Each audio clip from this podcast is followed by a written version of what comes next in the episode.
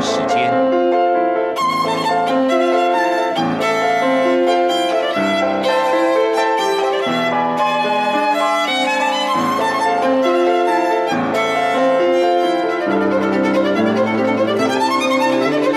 由天安门学生运动领袖王丹主讲。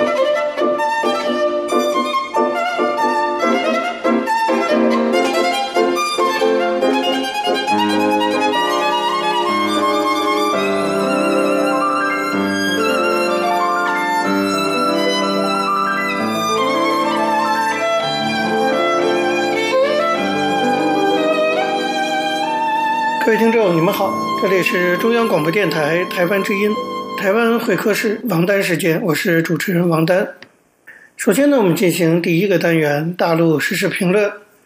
在这个单元中啊，我们要继续讨论一下武汉肺炎给中国带来的一些影响。我们知道，目前呢，看起来武汉肺炎的疫情啊，在中国至少在官方的这个宣传上来说，是略有缓解。那么稍微有所缓解，我们就看到了中共立即啊展开了所谓的口罩外交，或者是援外外交啊，开始向各国提供一些援助的物资，试图呢来扮演全世界抗疫斗争的一个领头羊的角色。这说起来其实是一个十分荒谬的事情，因为这么大的灾难根本就是从中国爆发的，现在疫情严重到了如此的程度，蔓延到了全世界。也是与当初疫情刚刚爆发的时候，中共刻意隐瞒事实真相有关的。那么，没有中共隐瞒真相，就不会有今天。有专家指出啊，至少会少百分之九十五的感染者。所以，对此，中国应该付出的是道歉和赔偿。那么，中国政府尤其应该这样做吗？只有脸皮厚的像犀牛皮一样的这个中共。才好意思还要去承担什么全球的领导的角色？不过另一方面，我们也要看到，当然这也是中共不得不为的事情啊。因为中共其实他们自己内心很明白责任归属，为了缓解国际社会对于中国的追责的要求，那么中共显然要做一些友善的姿态，这也可以说是要为自己留条后路。现在中国向各国提供援救物资，我看这目的啊，无非就是如此。但是这样就真的可以得到世界各国的原谅，防止国际社会对中国的围剿批评吗？当然不可能，事情没这么简单哈。说你拿钱就可以买来一个原谅。那么一方面，我们看到中国确实在积极的向各国提供经验和援助，但另一方面，在西方社会，我们也看到。从政府到社会，对于中共的信任度几乎可以说是荡然无存。然后取而代之的是更多的猜忌，更多的敌意。国际社会的领头羊美国的态度就是最明显的，尤其他的国务卿蓬佩奥表达的最为直接清晰。蓬佩奥不仅公开表示说，美国现在呢要专心抗疫，未来。疫情一旦减缓，那么一定会追究中国的责任。彭佩还点出了未来美国要追究责任的具体内容是什么，他那就是假新闻。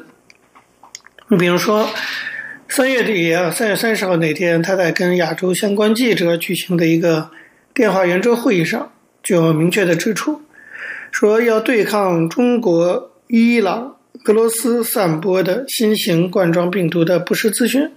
因为这些不实资讯不仅在病毒起源问题上混淆视听，也在各国如何防疫、如何提供国际援助等问题上混淆视听。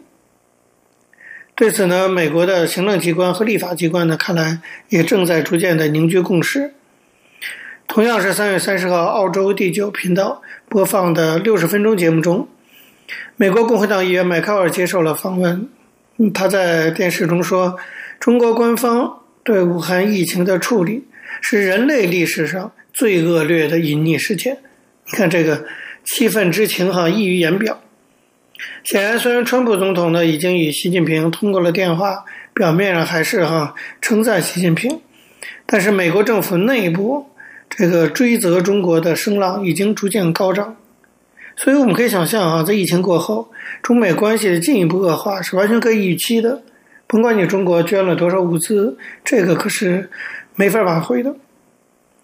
那么，过去长期阻碍国际社会对于中国施压的，其实就是美国和其他西方国家之间的不团结，以及在对华政策上的分歧。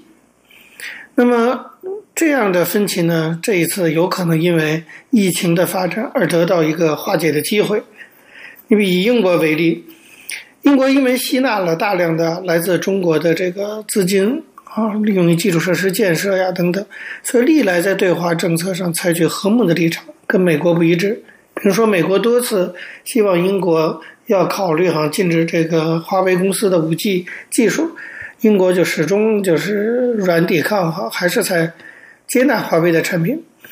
不过这次疫情的爆发情况似乎有所改变了。据英国媒体报道，英国政府官员已经向他们表示说。除非中国在疫情过后大幅度的改革，否则呢，就会成为一个流氓国家。那这些官员要求要重审中英关系。那么，英国首相府的官员也表示了，说中国是透过疫情向全球掠夺性的提供协助，以建立自己的经济实力。老实讲，从“一带一路”计划的开始，按说这样的认知在西方有很多的学者。民间团体就已经指出过，我想英国政府也心知肚明，但是这件事呢，过去不愿意说穿，现在却直抒胸臆，直接说出来了。所以英国对中国的不满，其实等于说出了一些欧洲国家的心声。那么英国政府现在也在表示，对华为公司和五 G 的技术也要再考虑了。你看，事情是在起变化。更多的例子我们就不再举了，美国、英国这都代表了哈这个。西方主流的这些国家，那么要对中国进行追责，大家可以想想看，曾几何时啊，中国呢还被西方期待说，希望他们是一个负责任的大国。曾几何时啊，美国和欧洲的一些国家对于中国的人权状况、政治发展状况装聋作哑，刘晓波死在监狱里都没有大规模的制裁，目的是什么呢？就是希望能够维持。与中国的一个所谓的这种友善的关系，那么维持友善关系的目的呢，也很简单，就是钱，因为就要谋取更多的经济利益。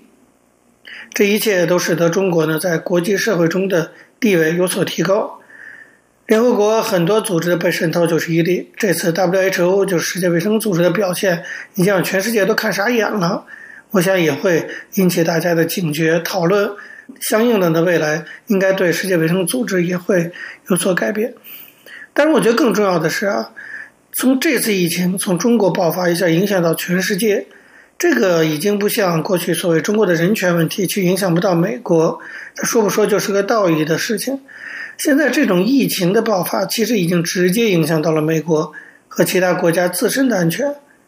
其实大家想想看，说起来，人命总是比金钱重要。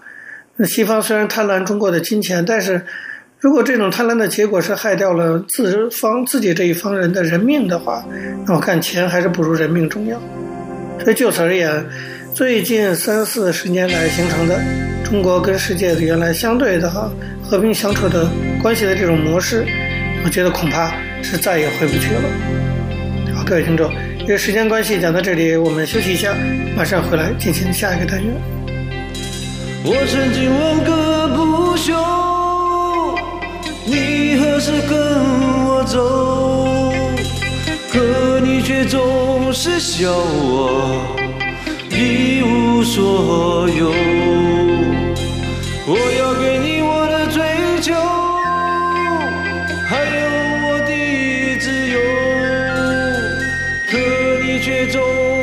叫我一无所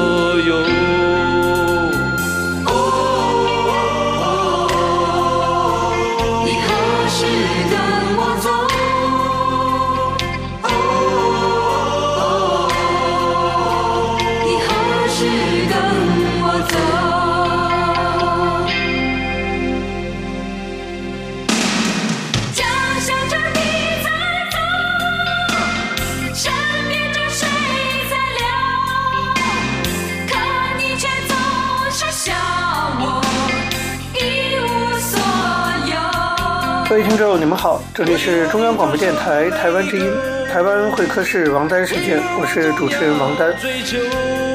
我们接下来进行的是历史回顾专栏，在这个专栏中呢，我们要根据一些当事人的口述历史，回顾一下中国四十年来改革开放走过的历程。我们依据的是欧阳松等主编的《改革开放口述史》一书。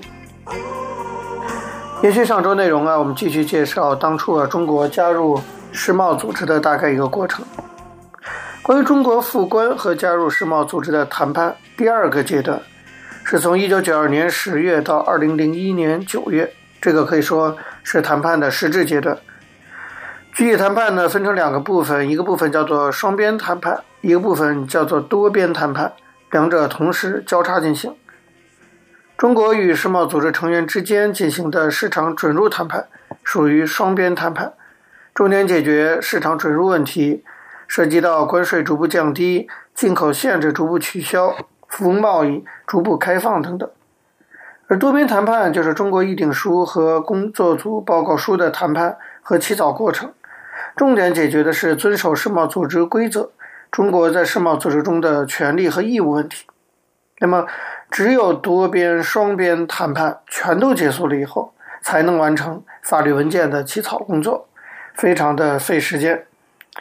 当时关贸总协定和世贸组织的成员啊，一共一百三十多个，陆续提出来要和中国进行双边谈判的有三十七个国家。按照世贸组织的规定，你必须得跟这三十七个国家都达成协议，而这三十七个国家呢，差别非常大。有的谈判内容非常简单，比如冰岛，他的大使就说，只要解决几种鱼的关税就可以结束谈判。最麻烦的就是一些大国，像美国或者像欧盟。那么在双边谈判中啊，墨西哥是最后一个同中国结束谈判的国家，这个时候已经是二零零一年的九月了。其实呢，在这之前半年多，双方已经达成了协议，只是没有公布，也没有正式签字。这中间有一个。比较曲折的过程，也就是说，墨西哥的商品啊跟中国的商品出口有冲突，因此墨西哥呢一度坚持永久对中国实行，在中国看来是不合理的啊那种反倾销措施。那么在有关反倾销条款上提出了很特殊的要求，中国当然不同意，双方没法谈，就谈僵了。后来墨西哥大选，新的总统上台，态度发生一些变化。他派了贸易和工业部长到北京，跟中国的谈判的贸易代表石广生啊秘密的见面会谈。这位部长就提出说，原则上同意中国的建议，但是出于政治上考虑，中墨之间达成的协议暂时不能公开，也不签字。墨西哥必须得成为最后一个同中国结束谈判的成员才行。这有点为了面子了，国际政治有时候跟小孩打架一样。石广生呢也就代表中国答应了。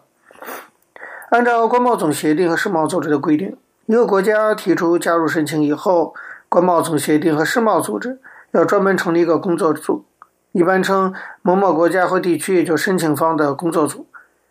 主席呢，一般选某一个国家驻世贸组织的大使担任。感兴趣的成员都可以成为工作组成员。那么多边谈判主要就是通过这个工作组的形式和架构来进行。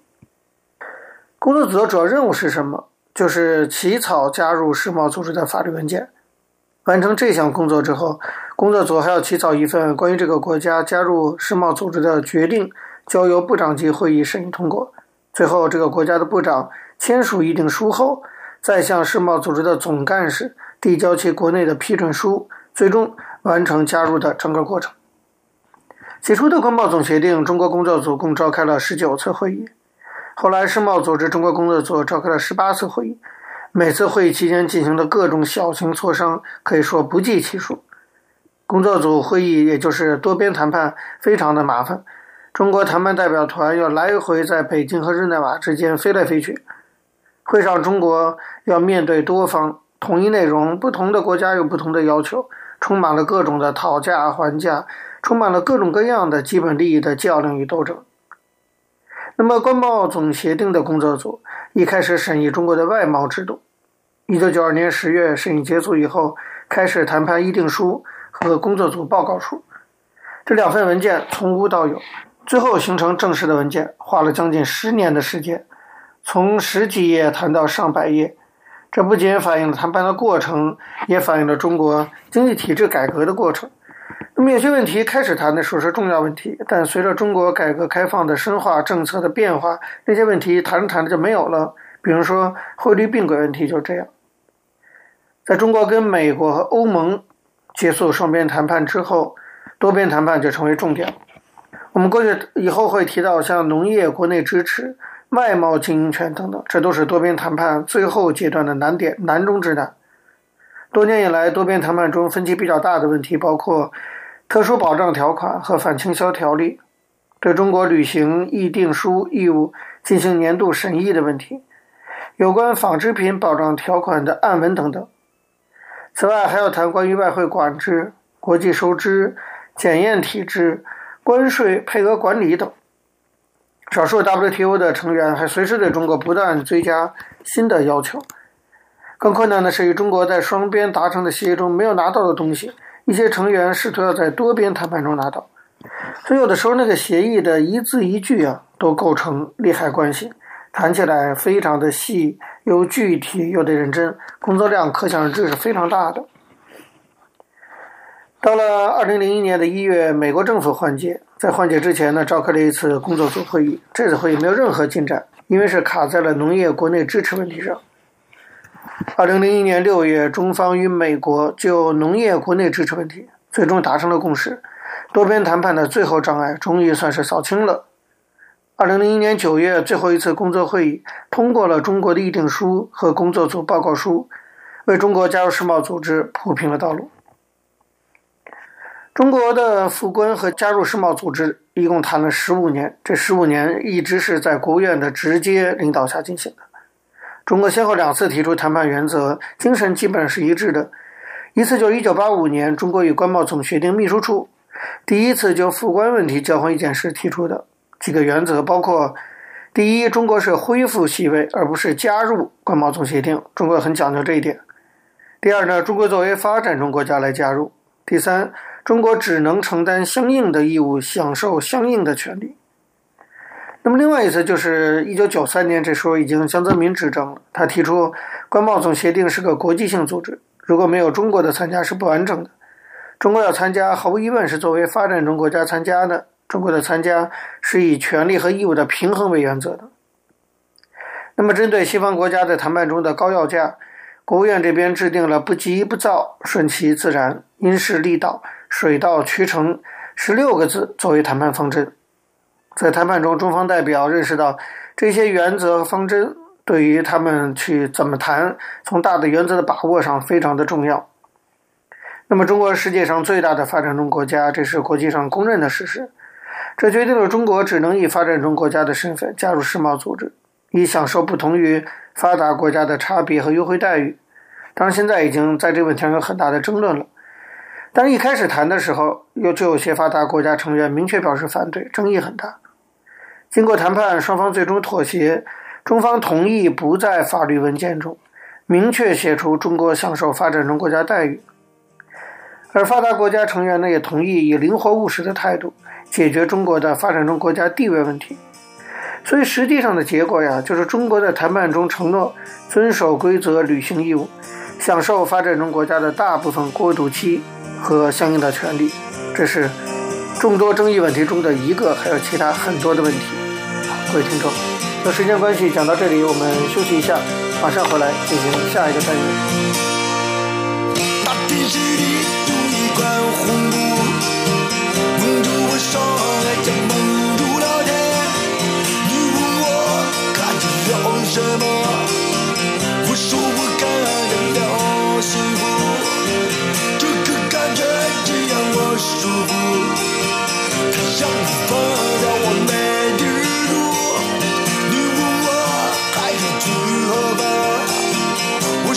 xa hơn.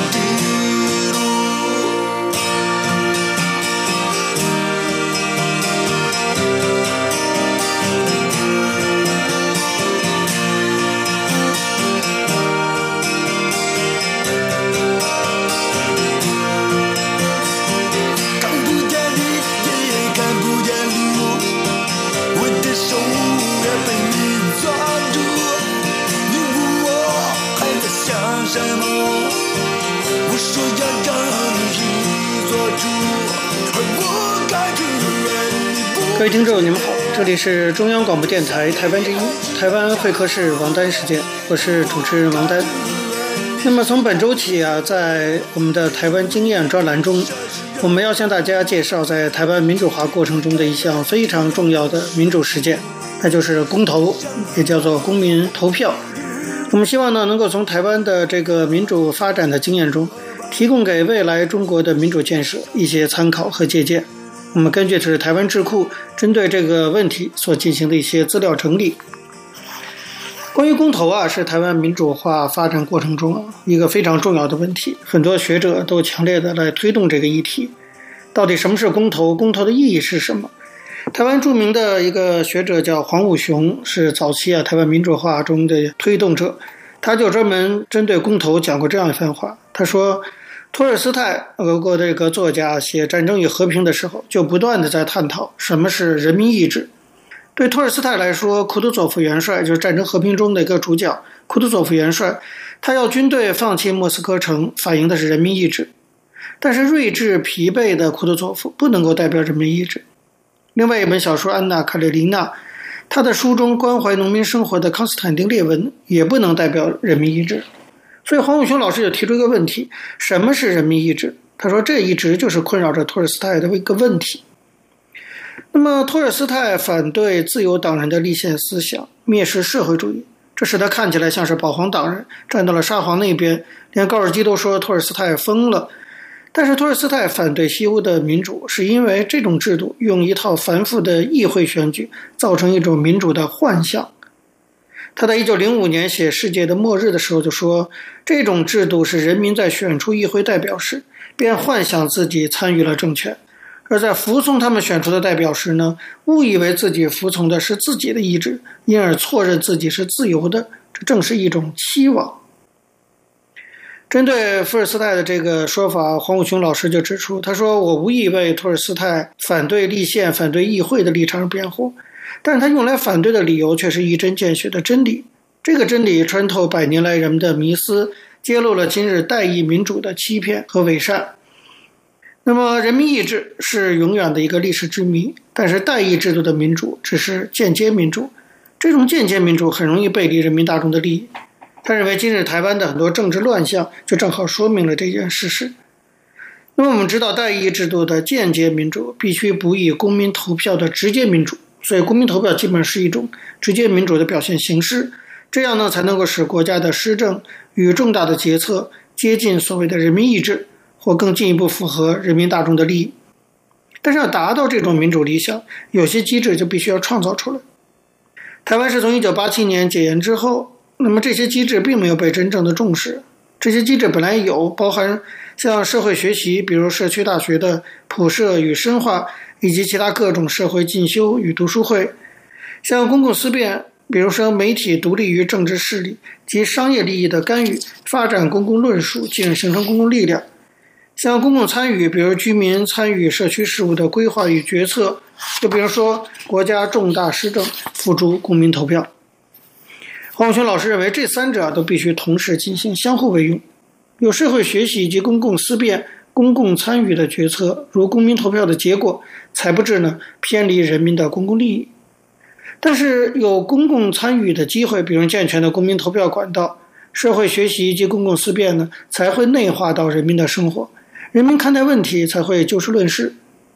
当人民啊，因为自己参与决策、承担决策的责任，才会提高意愿、加强学习、打开视野，并进行公共思辨。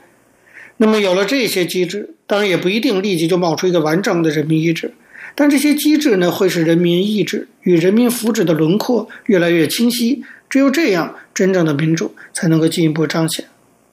最后，黄武雄老师说。公民投票就是这些机制中非常重要的一环。